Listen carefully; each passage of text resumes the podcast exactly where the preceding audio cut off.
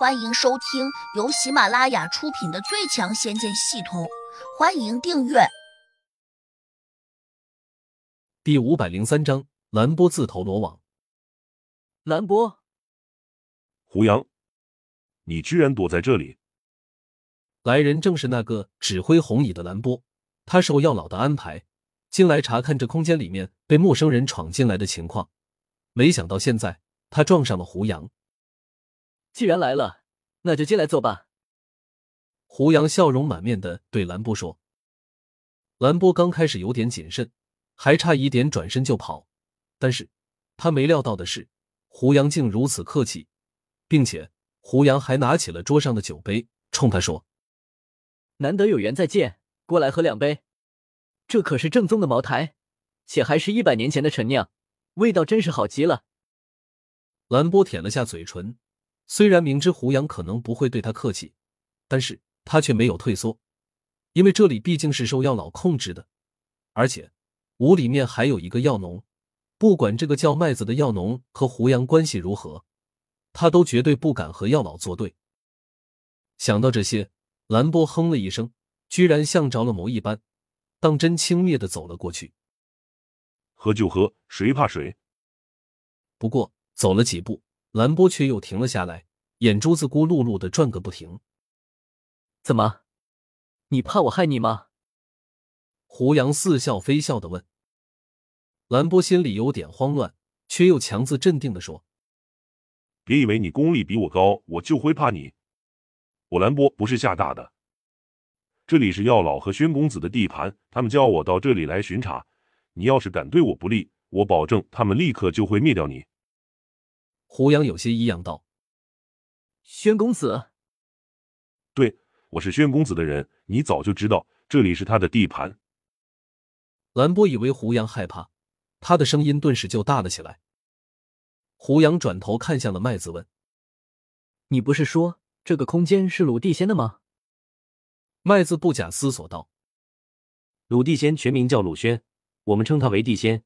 这位兰兄称他为宣公子，只是称呼不同而已。”胡杨点点头，沉声说：“原来鲁地仙和宣公子是同一个人。”说这话时，他有意无意的又瞄了杜玉儿一眼。女人有点紧张，毕竟宣公子用尽各种手段，总想把她抓回去，她当然会感到很害怕。胡杨同样有些压抑，没想到自己的运气这么差，想尽一切办法从宣公子的手掌中逃出来，谁知现在。竟又落到了他的手上，这不是自投罗网又是什么？麦子，你先出去，我要同兰波好好的喝几杯。胡杨转回目光，以不容置疑的口吻对麦子说。麦子点了下头，二话不说，便直接往外走。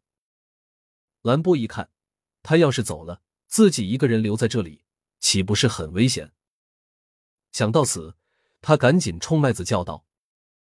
你不能走！麦子一怔，转头用征询的目光看向了胡杨，意思是现在怎么办？他毕竟只是个身份极其卑微的药农，当然得罪不起这个自称为宣公子和药老巡查的人。胡杨大声说：“麦子，你该去种药了。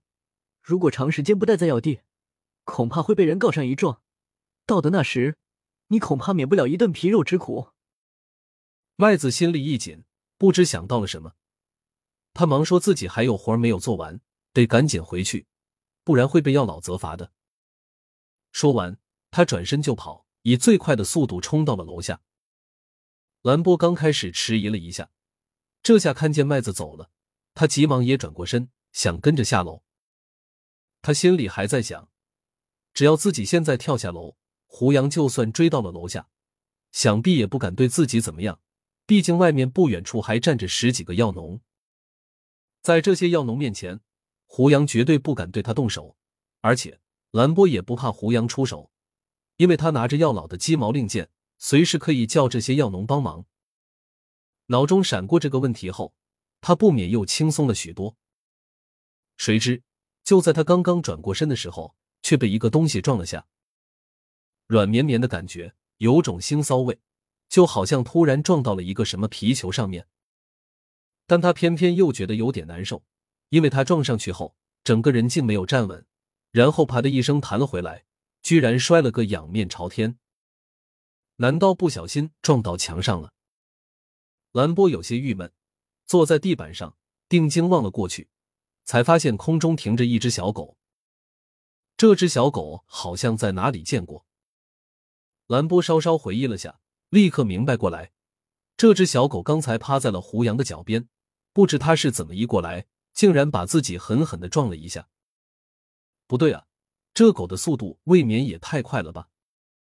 兰波从地上爬起来，转头看向了胡杨。发现他已经坐在椅子上了，一副漫不经心的模样。兰波心里顿时有气，暗道：这小子未免也太小看老子了，竟然叫了一只狗狗过来挡路。他转回身，冲着还浮在空中的小白冷笑了一声，立刻拔出一把刀，对着小白便狠狠的劈砍了下去。咔嚓！只听得一声脆响，仿佛一刀劈进了骨头中似的。兰波心里暗自一喜，但是他还没有来得及露出得意笑容的时候，就又听到“当”的一声轻响，手上立时感觉轻了一些。他微微一怔，定睛再看，这才惊愕的看见自己的刀断了，而刀尖正被那只狗狗咬在嘴中。他不禁大吃了一惊：“这是什么狗？竟然有如此可怕的速度！”他不仅在电光石火间咬到了猛劈过去的刀尖。还轻松把刀给咬碎了，咔嚓，咔嚓，小白竟又把咬在嘴中的刀尖给咂巴碎了，然后他做了个吞咽的动作，吞下去了。兰波呆若木鸡，小白喜欢吃金属，尤其是你这种品相很差的刀，他更爱吃。胡杨笑着说。兰波心里狂震，拿着残刀，不知该再劈下去还是该怎么办。这时，胡杨悠悠的声音传了过来：“你可以过来喝几杯酒，也可以杀出去。”本集已播讲完毕，请订阅专辑，下集精彩继续。